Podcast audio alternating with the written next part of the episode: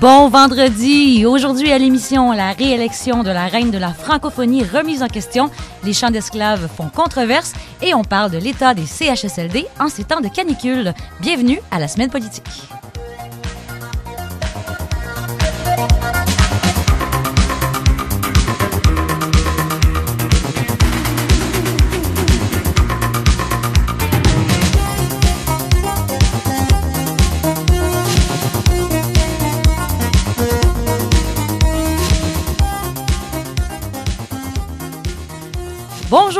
Bonjour, et bon vendredi à tous en cette chaude journée. J'espère que vous ne souffrez pas trop. On va essayer de vous épargner, mais juste assez.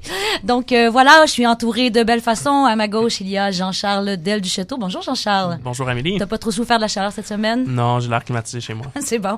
Et qu'est-ce qui a attiré ton attention? Dans l'actualité, Euh, évidemment? Plusieurs choses. Ben, D'abord, c'était la fête nationale de nos voisins du Sud cette semaine. Mhm. Donc, euh, c'est une fête nationale qui se fait dans un, une ambiance un petit peu de guerre commerciale qui a aussi commencé cette semaine. L'entrée en euh, l'entrée des tarifs commerciaux entre les États-Unis et la Chine était effective à, partir de cette semaine. Euh, il y a aussi, bon, plusieurs gens qui ont appelé au boycott des États-Unis. Donc, est-ce qu'il y a moins de Québécois qui sont allés aux États-Unis? Ça reste à vérifier. Euh, plein d'autres choses aussi se sont passées. Il y a Angela Merkel qui a réussi à tenir sa coalition stable au gouvernement dans une, ère de crise des migrants. Puis finalement, ben, il y a eu une nouvelle élection au Mexique d'un gouvernement qu'on dit populiste de gauche. Grosse semaine à l'international. Il y a aussi avec nous Nick Payne. Bonjour Nick. Mais bien le bonjour. Comment ça va? Ben ça va bien. Toi va? et vous? Très Oui. bien, merci.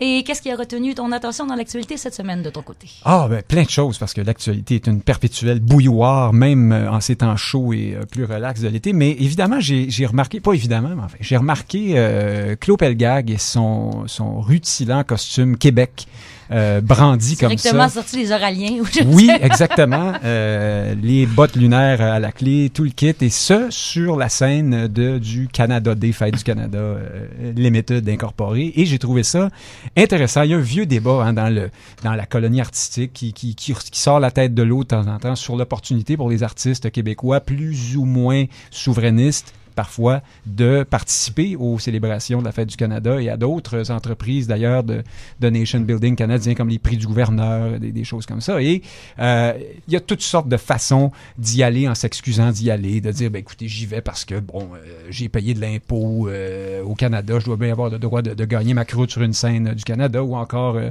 j'y vais parce que moi je suis apolitique et euh, je veux juste faire danser les gens alors que la Fête du Canada c'est politique comme même d'ailleurs la Fête nationale du Québec dans une dans une d'une autre façon et dans une autre mesure. Et donc bref, voici quelqu'un qui a trouvé le tour de faire parler d'elle, faire un coup d'éclat.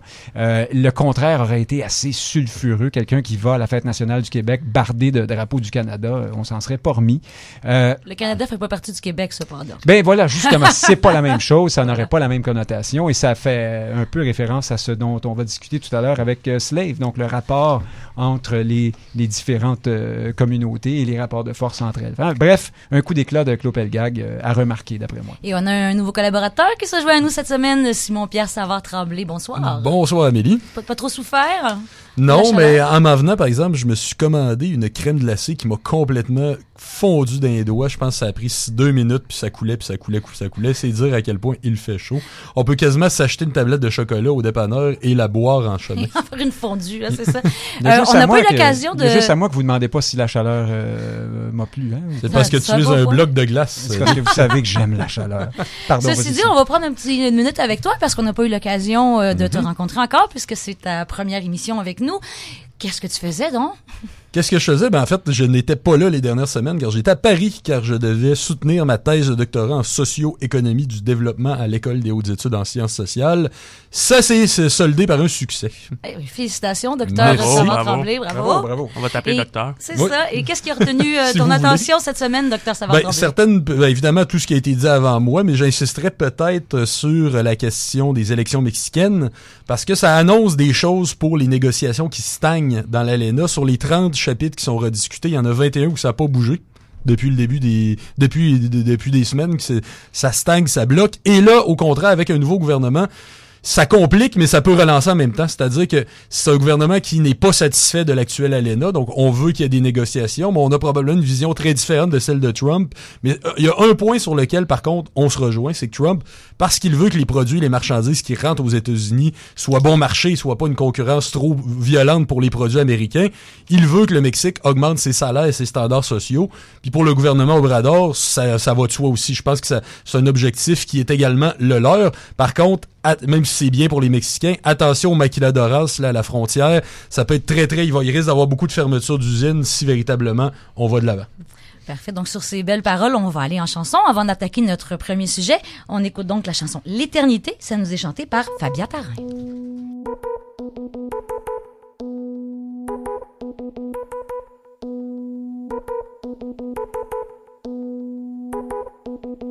Posant devant le club, elle m'a juste dit On construit tous un peu des châteaux Que le soleil pourra encore éclairer quand on sera mort. J'ai demandé, ouais, pour se prolonger quoi? En posant devant le club, elle m'a juste dit On construit tous un peu des châteaux Que le soleil pourra encore éclairer quand on sera mort. J'ai demandé, ouais, pour se prolonger quoi? J'ai demandé, ouais, pour se prolonger quoi?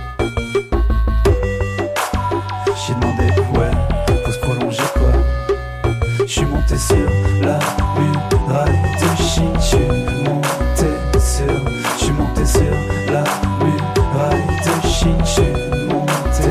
Et puis je suis descendu. Alors je suis descendu, on construit tous un peu. Je suis resté genre une heure, et puis je suis descendu. Et puis je suis descendu. Alors je suis descendu, on construit tous un peu des. Je suis resté genre une heure, se prolonger quoi.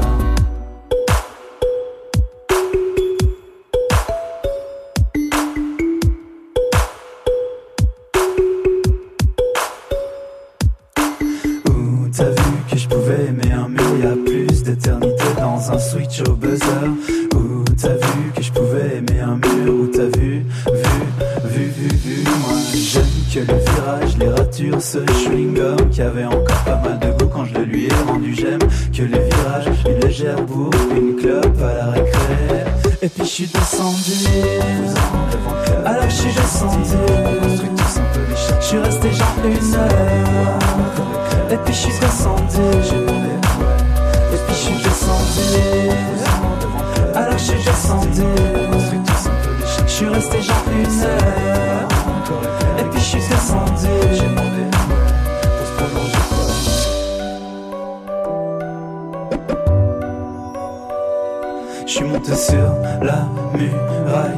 Je suis monté sur, je suis monté sur la muraille de Chine. Je suis monté et puis je suis descendu.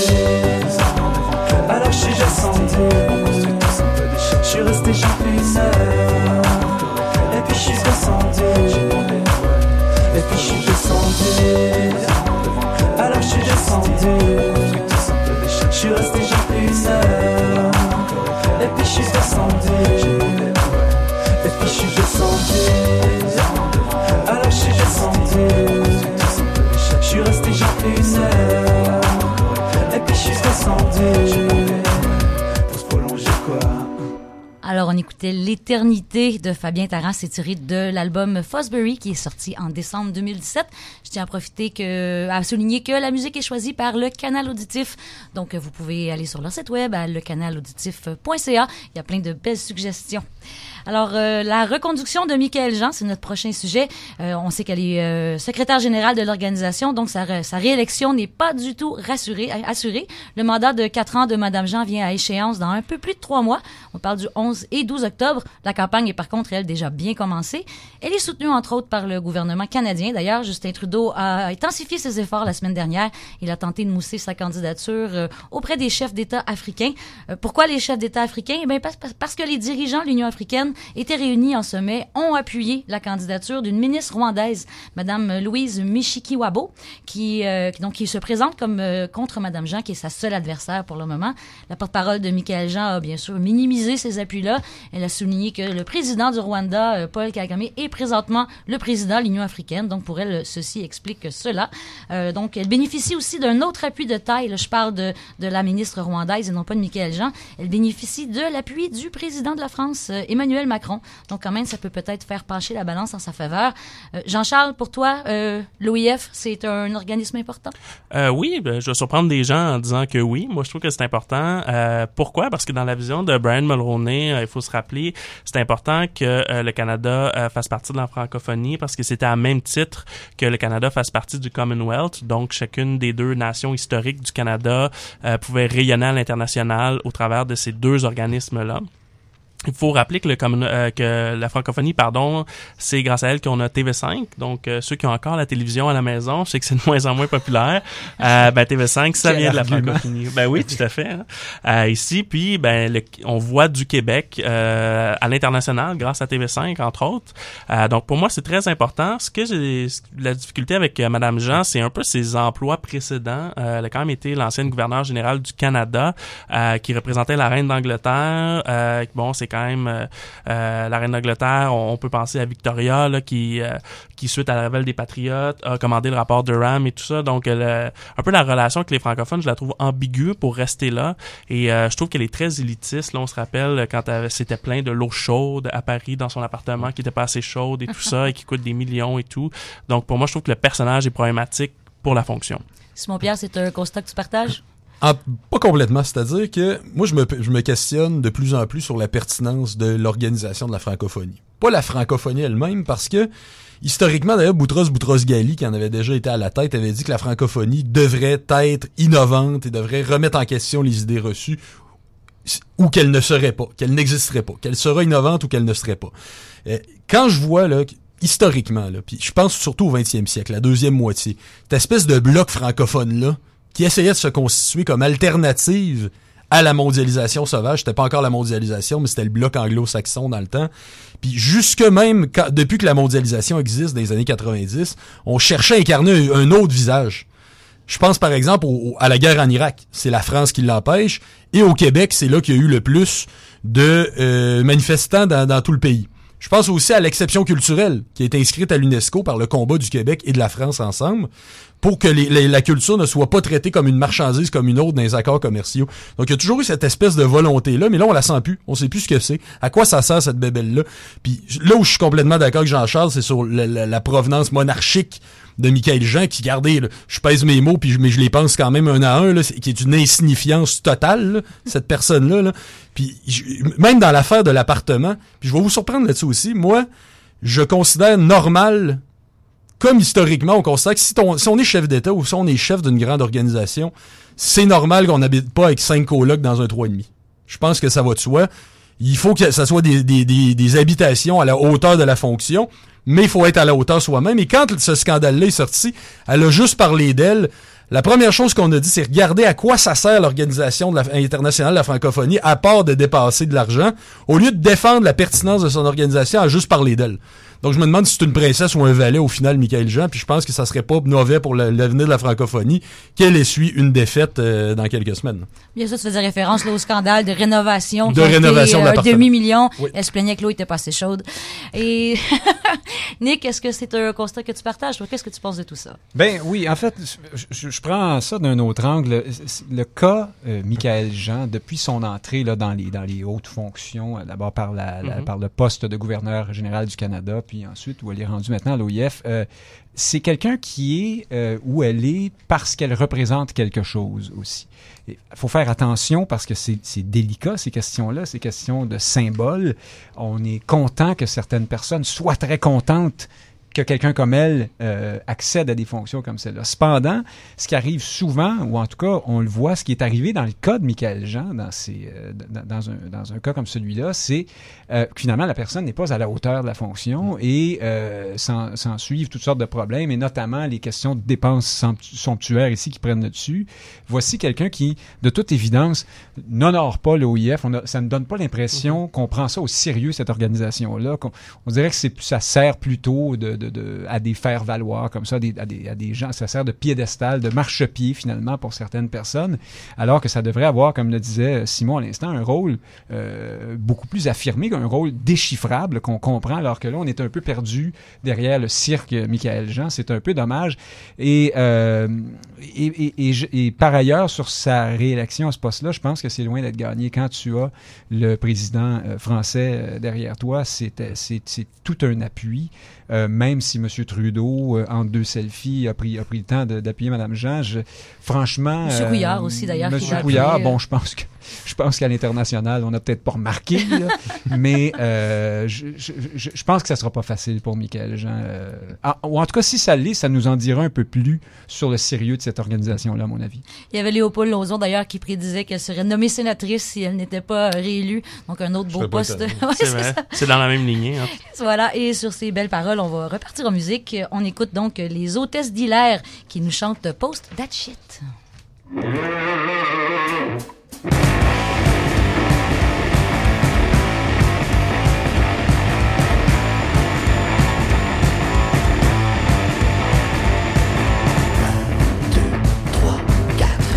ta fond pis pose ta face 5, 6, 7, 8 Mets un fil et pose ta shit C'est comme faire un gâteau mon mot Y'a une recette à suivre Pour avoir du aujourd'hui L'ingrédient de base C'est les réseaux sociaux bébé Y'a qu'à la post your shit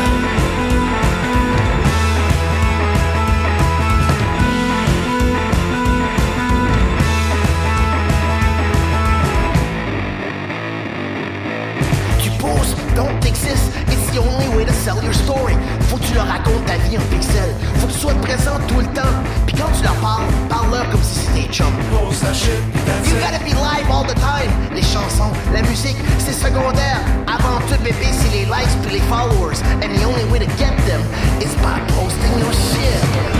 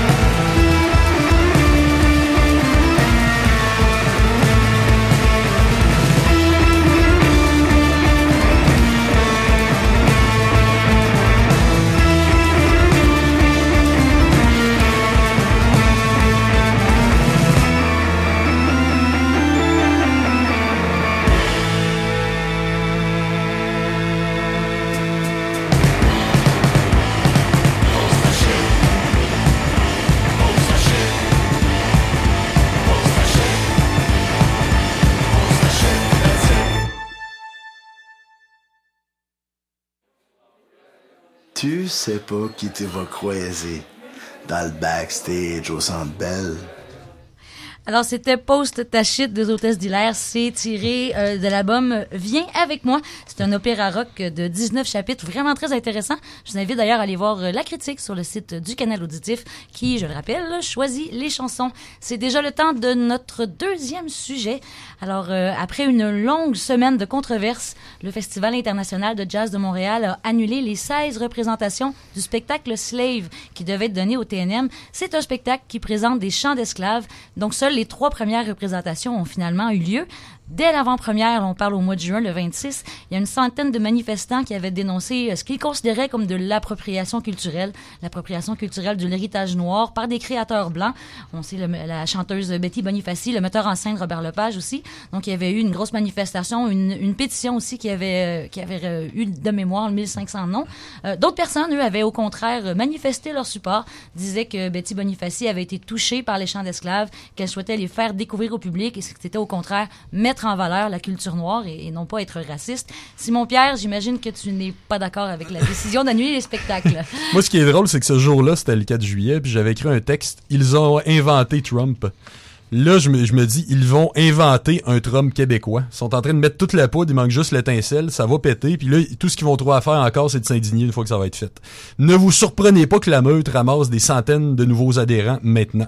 Je me dis que tout ça va extrêmement mal finir, peut-être même en violence. Puis un aspect triste, c'est qu'on va jeter le bébé avec l'eau du bain, parce que tous les vrais abus, les vraies inégalités, par exemple les discriminations à l'embauche, tout ça pour les minorités, on va tout mettre ça dans le même panier, on va dire ça fait toute partie du chiolage à cause d'une minorité justement de chialeux. Ce que je trouve aussi triste, c'est que c'est le retour de la race. Il me semble que Martin Luther King a milité pour qu'on voit plus ça, la race, que tout le monde soit considéré comme des êtres humains, qu'on ne pense pas en termes de couleur quand on voit des gens sur la rue.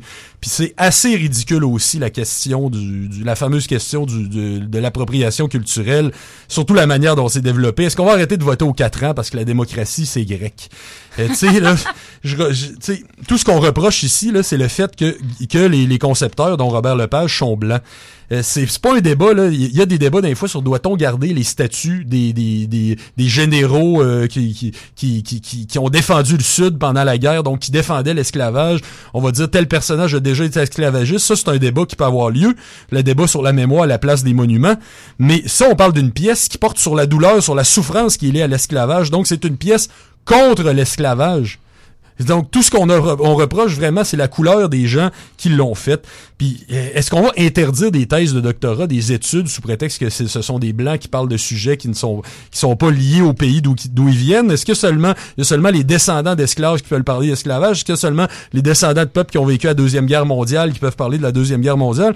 Puis en plus, c'est pas un documentaire, c'est une œuvre artistique. Tout ça, c'est un cadre qui vient directement des États-Unis. Et j'insiste là-dessus, on peut critiquer là, le fait qu'ils ont peut-être pas pris assez de de, de, de, de comédiens noirs, sauf que puis y a personne qui est contre le droit à la critique, mais c'est un peu un damn if you do, damn if you don't. Si on en avait pris juste, là on aurait dit regardez, ils sont en train de les instrumentaliser, puis s'il y avait pas eu de pièce du tout, on aurait dit regardez la totale indifférence du milieu artistique face à l'esclavage, c'est pas terrible? Mais en plus, d'autant plus, j'entendais hier un des militants contre la pièce qui disait, qui se vantait de ne pas être allé la voir. Ben, allez-y si vous voulez critiquer. Sur ces belles paroles, Jean-Charles, je sais pas, toi qui es de descendance italienne, si je peux te donner la parole, mais je as sûrement une opinion quand même. Je vais la prendre, mais je suis aussi de descendance québécoise. Je suis métissé, tu sais, donc.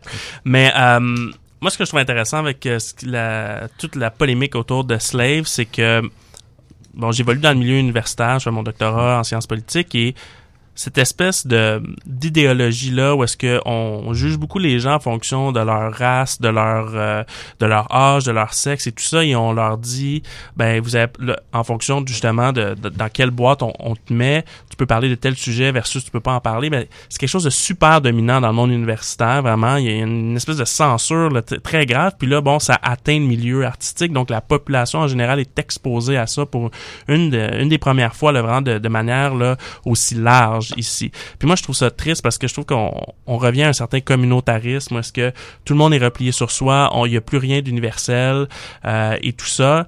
Et puis euh, bon, on va sûrement en parler, mais c'est une idéologie qui vient quand même des États-Unis, euh, du sud des États-Unis, où est-ce qu'il y a un contexte bien particulier que oui, euh, les Noirs euh, ont subi beaucoup de discrimination, en subissent encore euh, beaucoup, et on essaie de- de- d'importer ça au Québec et de, de, rentrer le moule dans le Québec, alors que il y a tout un contexte historique très différent ici. Puis je crois qu'on on importe une théorie qui, dans la pratique, se, se révèle moins vraie. Nick, euh, la même vision? Ben là, comme je suis assis à gauche aujourd'hui, je vais, je vais aller ailleurs pour, pour, nous, pour nous changer l'air un peu. euh, parce qu'évidemment, oui, je partage euh, certaines des, observations qui viennent d'être proposées, mais au moins cette histoire-là aura le mérite de faire réfléchir sur le concept d'appropriation culturelle. Donnons-leur ça d'entrée de jeu. Je j'ai déjà ressenti ça, moi, la, frustration devant l'impression de voir sa culture appropriée par d'autres. Je m'étais déplacé au Canada, donc en Ontario, euh, pour le dire plus précisément, il y a quelques années, et j'entendais comme ça à la radio des publicités d'une grande chaîne de restaurants canadienne qui vantait la poutine, ce grand classique canadien, this great Canadian meal, tu sais. Et euh, on nous a pourtant tellement traité de Pepsi et de Keten avec notre poutine, puis on riait de nous, euh, nous Québécois. En fait, c'est nouveau cette affaire de, poutine qui est une fierté canadienne. Et c'est vrai que ça fait un peu drôle euh, comme Québécois qui est déjà attaché à son identité et qui s'interroge sur la place du Québec dans le Canada et dans le monde, d'entendre des choses comme ça. Alors je comprends les gens à plus forte raison, euh, qui sont euh, de couleur de peau euh, très foncée, voire noire, ou qui, en tout cas qui ont vécu, qui sont euh, qui ont euh, qui ont des origines euh, qui euh, qui leur euh, qui leur font mal d'une certaine façon parce que leurs ancêtres ont vécu des choses difficiles mais souvent même parce qu'eux-mêmes aujourd'hui vivent de la discrimination euh, parce que c'est encore bien réel là, dans le cas des diverses communautés noires même au Québec. Cependant, supposons là parce que j'ai pas vu la pièce moi. Euh, je ne sais pas vraiment si le concept d'appropriation culturelle s'y retrouve ou pas euh, de façon sournoise ou euh, si on l'explique ou si on en parle ou si on le pratique d'une certaine façon, mais supposons qu'il s'y trouve. Je ne pense pas que ça justifie qu'on ferme la shop, qu'on dise taisez-vous, vous n'avez pas le droit de parler, vous ne devriez pas être sur scène pour présenter votre, votre démarche artistique. Au fond, je pense que là, on va trop loin, on se trompe de cible d'une certaine façon. Et je termine sur un truc. J'ai remarqué aussi quand même que euh, il y a et là, je sais pas où est-ce que l'intersectionnalité est supposée jouer ici, mais j'ai remarqué qu'il y a quand même des relents de ce bon vieux préjugé euh, canadien-anglais à l'égard du prétendu racisme des Québécois. Il y avait beaucoup d'invectives anglophones euh, à la manifestation contre, contre la pièce l'autre fois. Fait il y a une, une petite réflexion à faire là aussi, je crois. Je vois tout le monde qui veut réagir. Là. On va aller en pub avant et on revient tout de suite après avec la discussion sur le sujet. Connaissez-vous Quartier des chansons? Ici François Martel. Je vous y attends chaque dimanche matin à l'antenne de CIBL. On y croise de la chanson de toutes les époques, des nouveautés, aussi bien que des chansons qu'on n'est pas prêt d'oublier. Le dimanche matin de 9h à 13h, Quartier des chansons à CIBL 101.5.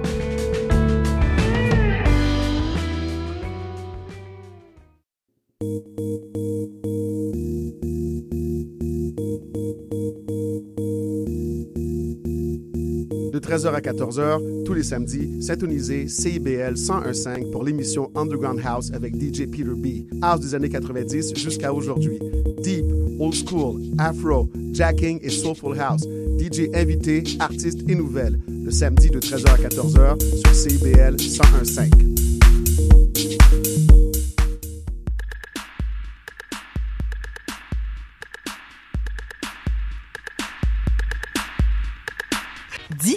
que les baleines ont des règles? Et pourquoi les femmes se rasent? Puis pourquoi ça dérange de parler de menstruation, coudon? Des réponses à tout ça et encore plus à ce podcast, l'émission qui tâche. Avec Catherine Dib, Et Gabrielle Anctil, nous y discutons de menstruation sous toutes ses coutures pour dévoiler l'impact caché qu'elles ont sur la société. écoutez-nous tous les mardis 17h sur les ondes de CIBL. CIBL. Urbaine. Urbaine. Partout. Partout. Partout. Dans la cité. Montréal. 101.5. Alors nous sommes de retour à la semaine politique. Je suis toujours euh, entouré de Nick Payne, Jean-Charles Del et Simon-Pierre Savard-Tremblay. On est entre notre deuxième sujet du jour, donc l'annulation de la pièce Slave, la pièce de Robert Lepage, qui a été très controversée. On l'accusait d'appropriation culturelle, cette, pièce de chant euh, de, de chant d'esclave. Euh, Je te voyais réagir, Simon-Pierre, de toute évidence. Il y avait quelque chose que tu voulais nous partager. Non, mais c'est juste. Ben, il y, avait quelques petits autres points dont je voulais traiter, mais une réponse quand même à Nick. Là. Ah, je suis pas d'accord. Et voilà. C'est- mon opinion et je la respecte.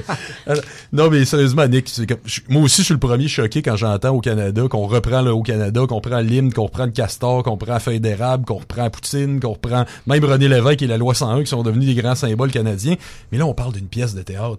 C'est c'est le but de l'art de traiter. Puis, puis même dans le milieu académique, moi, je- si je veux faire une thèse sur la situation au Rwanda, je devrais pouvoir le faire, me semble-t-il. Ah c'est bien ce que je dis. Ah, Euh, il y a, c'est il y a ça. eu des pièces, des romans écrits sur des, des- des histoires Il y a un temps où on nous disait que l'ouverture, c'était justement la rencontre des cultures, que c'était d'être capable de se parler, puis de- qu'on des fois on se rendait compte que les- la tradition des uns était peut-être meilleure que les nôtres, puis on faisait des compromis, puis on évoluait comme ça, comme collectivité.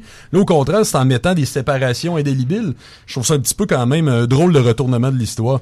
Je suis d'accord avec toi. un Ouais, autre, deux, fait. deux autres aspects dont je voudrais parler quand même là-dessus qui sont importants. Le climat de peur avec ça.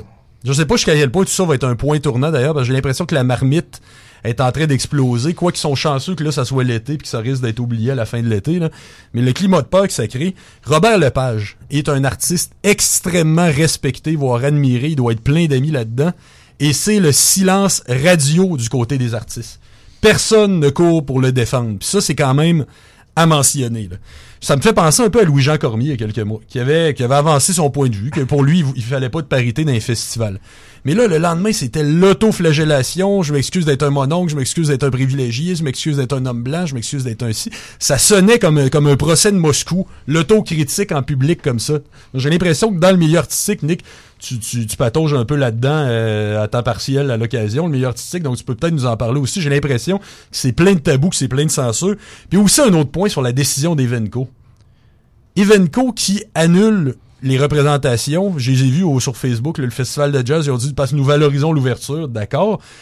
Mais au nom justement de ces critiques-là, mais il faudrait peut-être leur dire que le festival de jazz en lui-même, c'est de l'appropriation culturelle. Si on vraiment, on veut- si on leur demande de l'annuler au complet parce que c'est une musique traditionnelle de la communauté noire, vont-ils le faire? Ah ben oui, mais on te répondra que es un peu dans la caricature. C'est-à-dire Mhm. évidemment, personne demande à ce qu'on... Enfin, à ce jour, personne ne demande Ben, à ce à qu'on ce jour est une bonne précision. Là. Elvis Presley euh, de, de- de Mm. l'espace public, euh, qui lui s'est complètement approprié, euh, en fait, le- c- c- la musique, la culture des esclaves et tout ça. Mais euh, ju- justement, parce que c'est pour faire le lien avec euh, Slave, mais je vois Jean-Charles qui, euh, qui trépigne. Oui, ben en fait, il y a plein de points euh, importants qu'on aborde, mais moi je trouve que comme Simon Pierre le dit, euh, autant euh, dans l'art maintenant que dans la recherche et tout ça, on porte moins attention aux arguments, à la démarche, au contenu, on porte plus attention aux caractéristiques des gens qui le font euh, comme élément de critique. Et moi ça, je trouve ça, je trouve ça très très grave vraiment.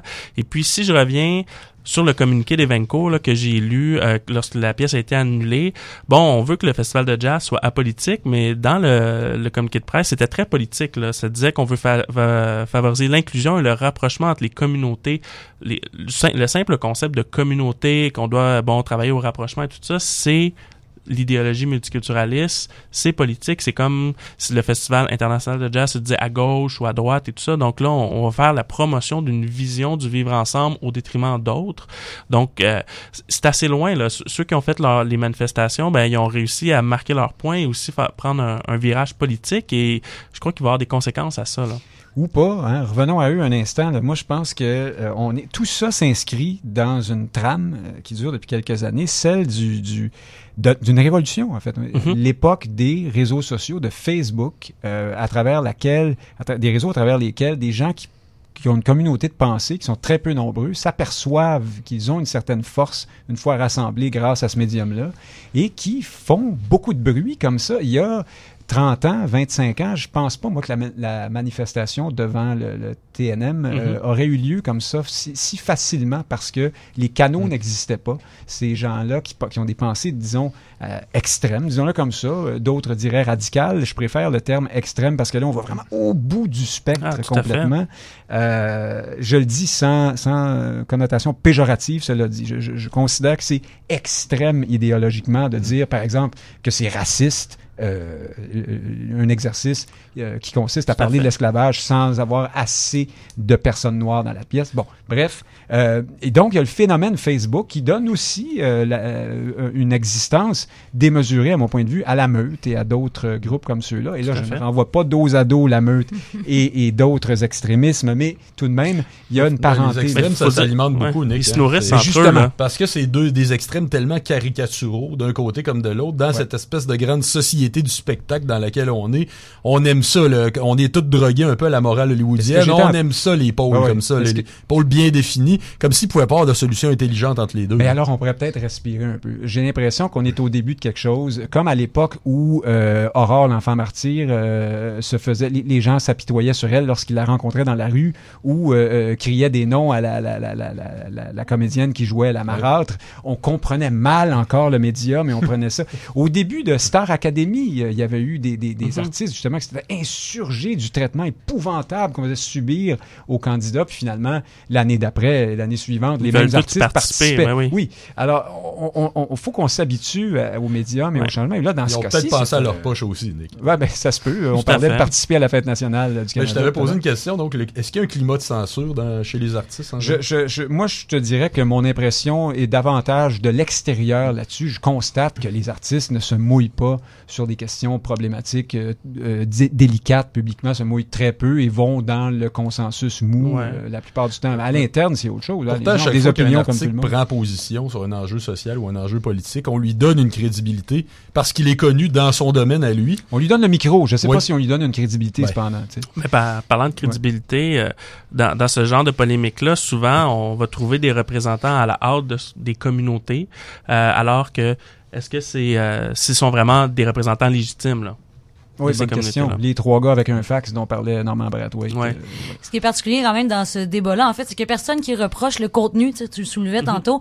Tout le monde reproche qu'il y ait que deux noirs sur les six Ils choristes. l'ont pas vu, ils l'admettent. ils Mais oui, non, c'est ça. Alors que, que tout le monde qui a entendu les chansons souligne à quel point euh, l'interprétation est touchante, que, que Mm. Madame Bonifaci a eu une carrière où, où tout ce qu'elle veut, c'est mettre en valeur ça. Donc, traiter de raciste, j'avoue, c'est peut-être un petit peu particulier. Et sur ces belles paroles, on va aller en chanson, parce que là, il y a un petit peu trop d'émotion dans la salle. On va aller écouter plus fort que Saint-Michel, et ça nous est chanté par l'Indice.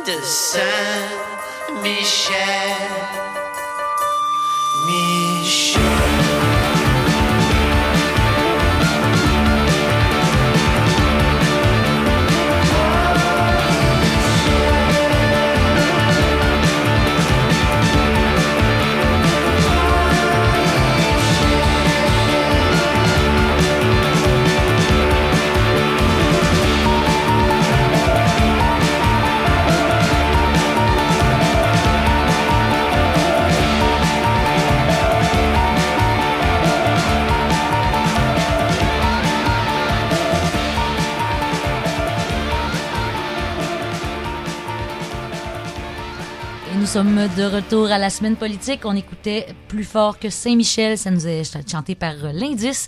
Je rappelle que la musique est choisie par le Canal Auditif. Vous pouvez aller voir leur site web à lecanalauditif.ca. Alors, euh, c'est maintenant le temps de notre troisième sujet.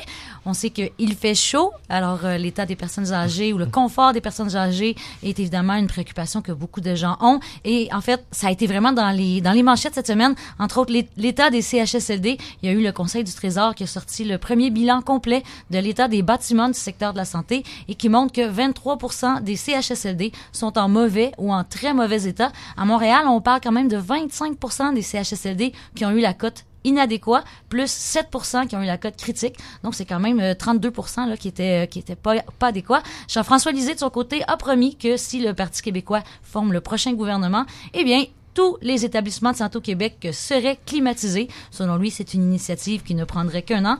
Alors, euh, bref, on en a parlé beaucoup. Toi, euh, mon cher Jean-Charles, tu avais quelque chose à dire sur le sujet? Oui, mais ce que je trouve euh, triste là, dans cette situation-là, parce que là, on parle maintenant, de, à l'heure actuelle, où on enregistre l'émission, de 34 décès, je trouve que les personnes âgées, on en parle, on en parle jamais d'eux. Donc, je trouve que c'est vraiment un segment de la population où est-ce que, bon, sont souvent marginalisés, parce qu'il faut dire, bon, il y, y, a certains groupes dans la société qui n'ont pas le même accès aux médias, euh, entre autres parce qu'ils bon, n'ont pas d'activistes qui les, qui les maîtrisent mal les codes des médias et des médias sociaux. Donc, on parle peu d'eux dans les médias. Et quand tu n'existes pas dans les médias, ben on s'occupe pas de toi. Donc, euh, les politiciens euh, euh, vont pas s'occuper de prendre en considération tes besoins et tout ça. Et puis, comme on a parlé dans le segment précédent, ben quand il y a des activistes très intenses, là, comme sur la, la, piste de théâtre Slave, ben là, on en parle, là, bon, on agit, mais les personnes âgées, eux, sont très rarement dans les médias parce qu'ils maîtrisent peu les codes.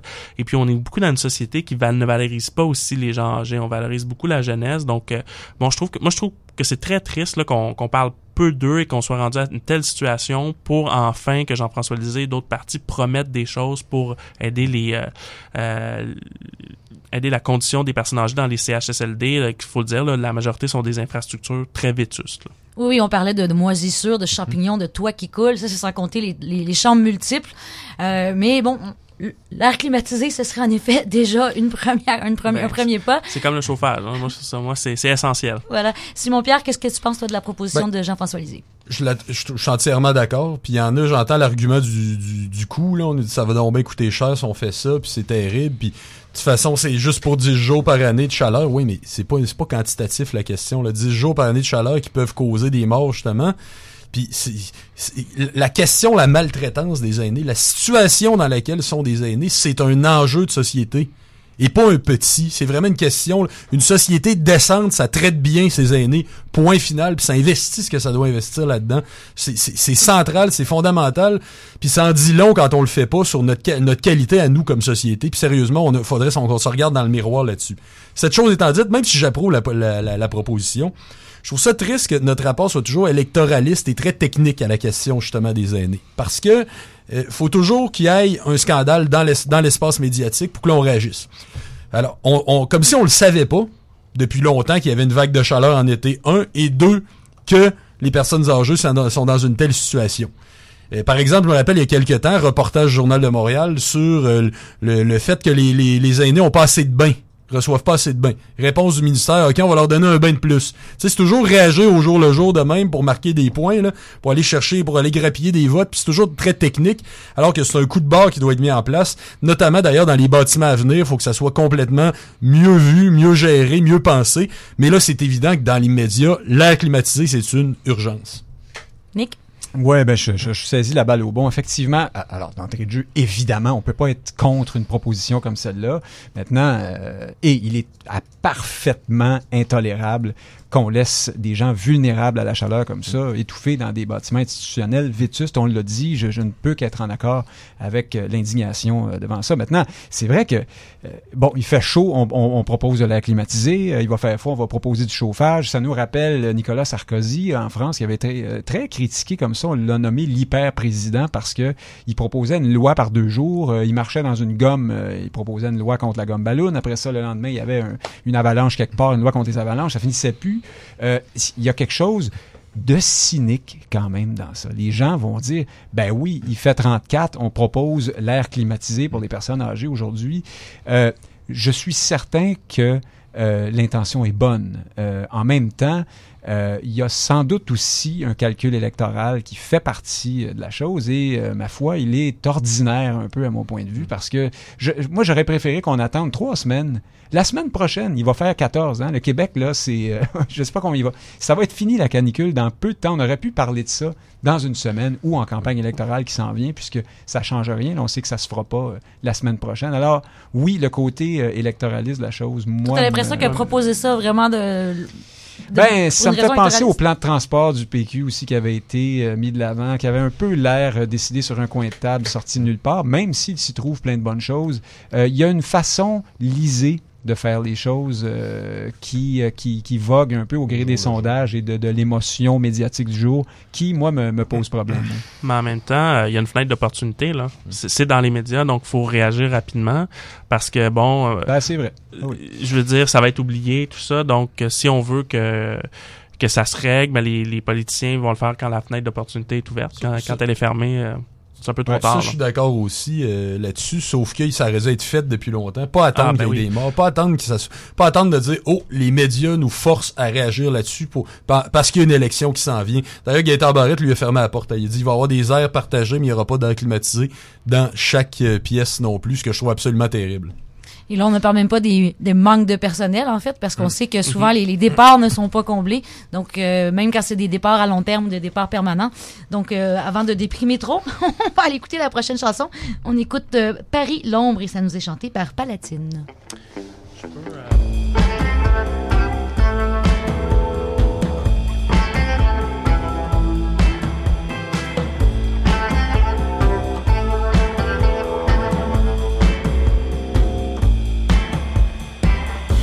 tes bonheurs ensoleillés, Paris ma terre, m'enterrer. Où vont tes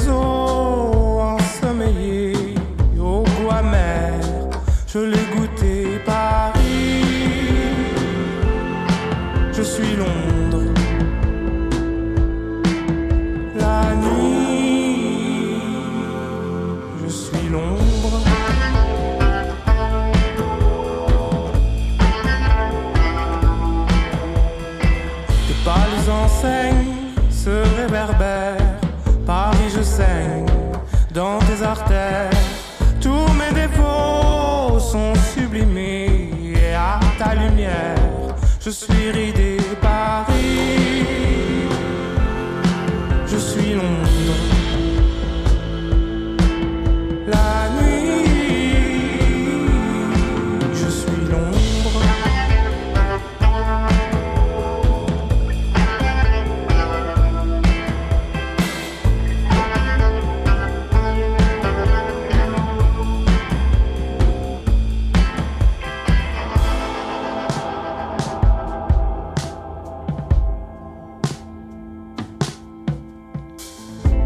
Un abri où m'enfuirai à Londres. Je t'oublierai Paris, me souviendrai de l'ombre de mes sens interdits et sur tes ponts. Paris, tes je t'aime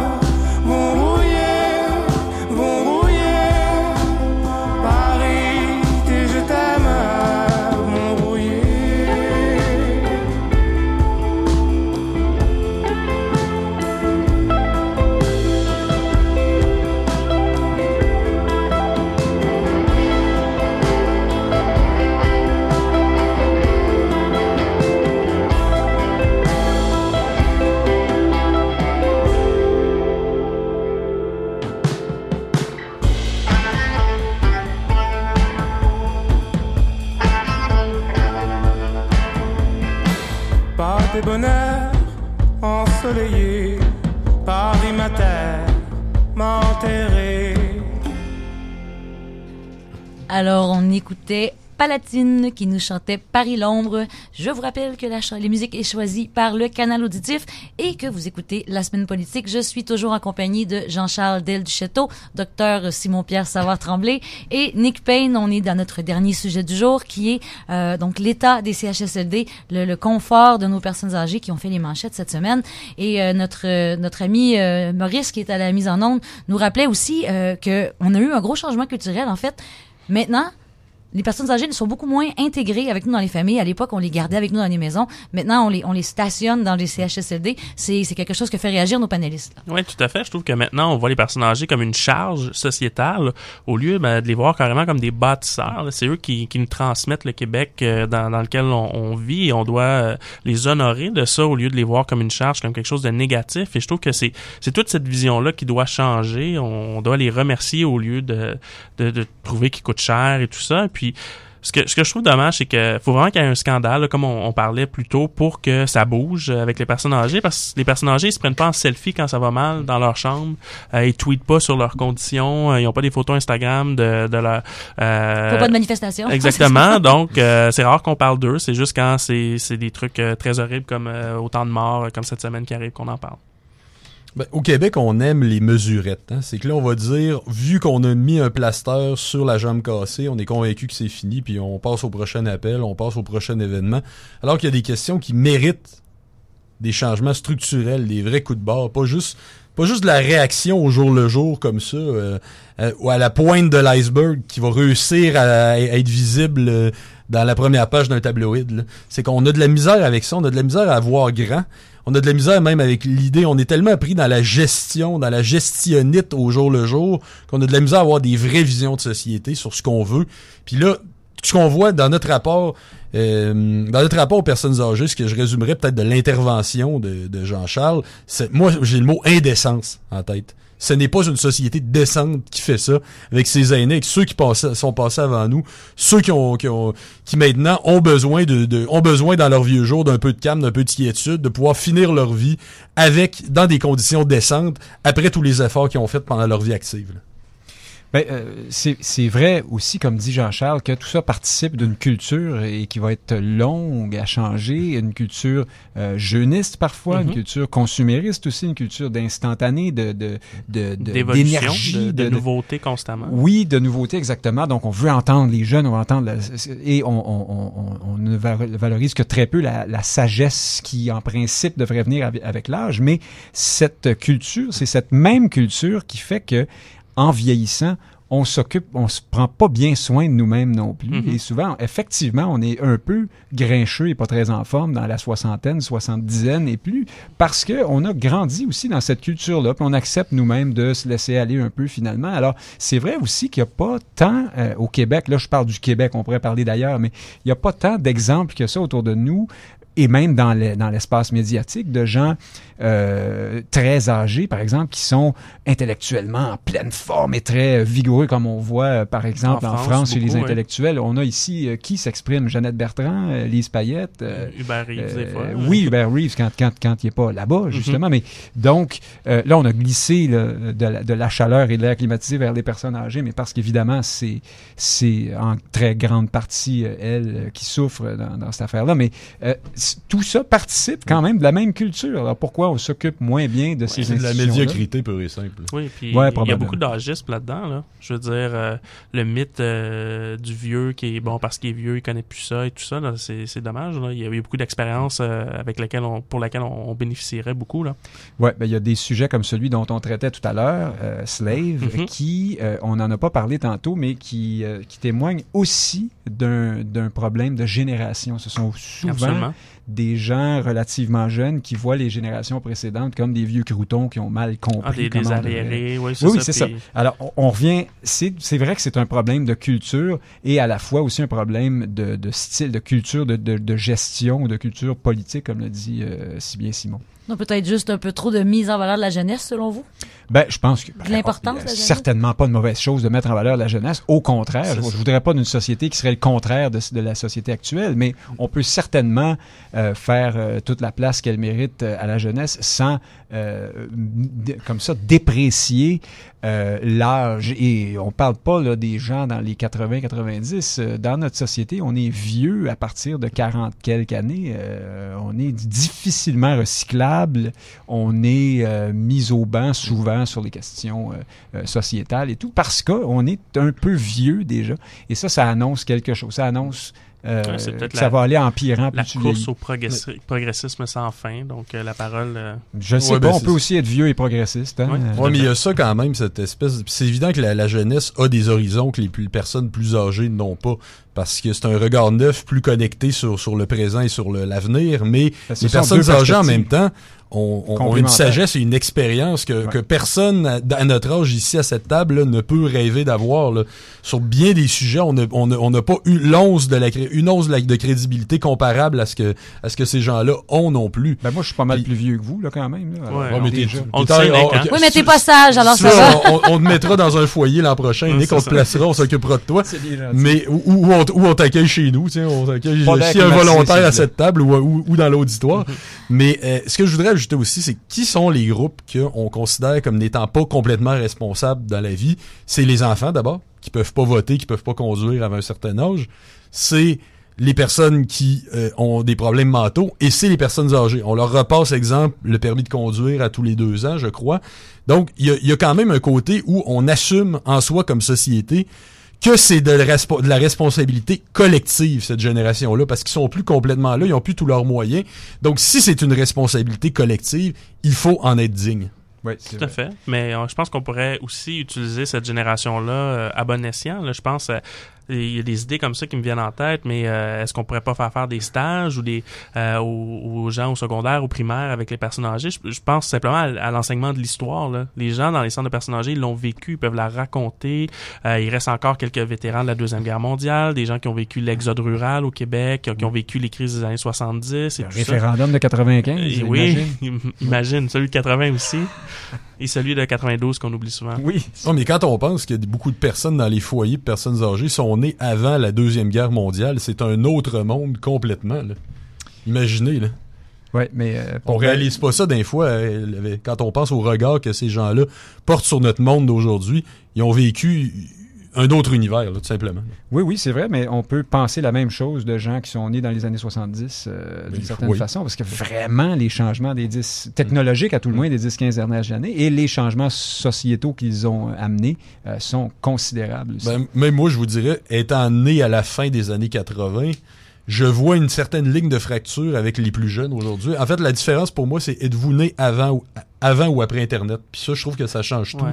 souvent sur le regard qu'on porte sur le monde. Pourtant, on est mis dans la même génération. Hein. Comme Ah, mais quoi, on, ré- euh, on réalise mais- pas à quel point ça. mais ça- dans cet Parce que acte-là, que- quelqu'un qui est né en 1999 versus 87, euh, il a pas vécu la même chose. Moi, je mais me on le rappelle considère que dans quand, même, quand ça commençait à génération. arriver, on n'était pas, on n'était pas une génération désabusée, parce que quand ça commençait à arriver, les petits internets qu'on branchait sur le mur, puis nos parents nous disaient pas trop longtemps, pas plus que 15 minutes, parce qu'on manque des appels pendant ce temps-là, parce qu'on pouvait pas téléphoner. Avec le bruit de la là, mort. là, qu'on- si je me rappelle que ça nous impressionnait, là, puis là, on se disait, waouh, c'est extraordinaire, on n'a plus besoin d'aller à la bibliothèque, puis on peut trouver des informations là-dessus.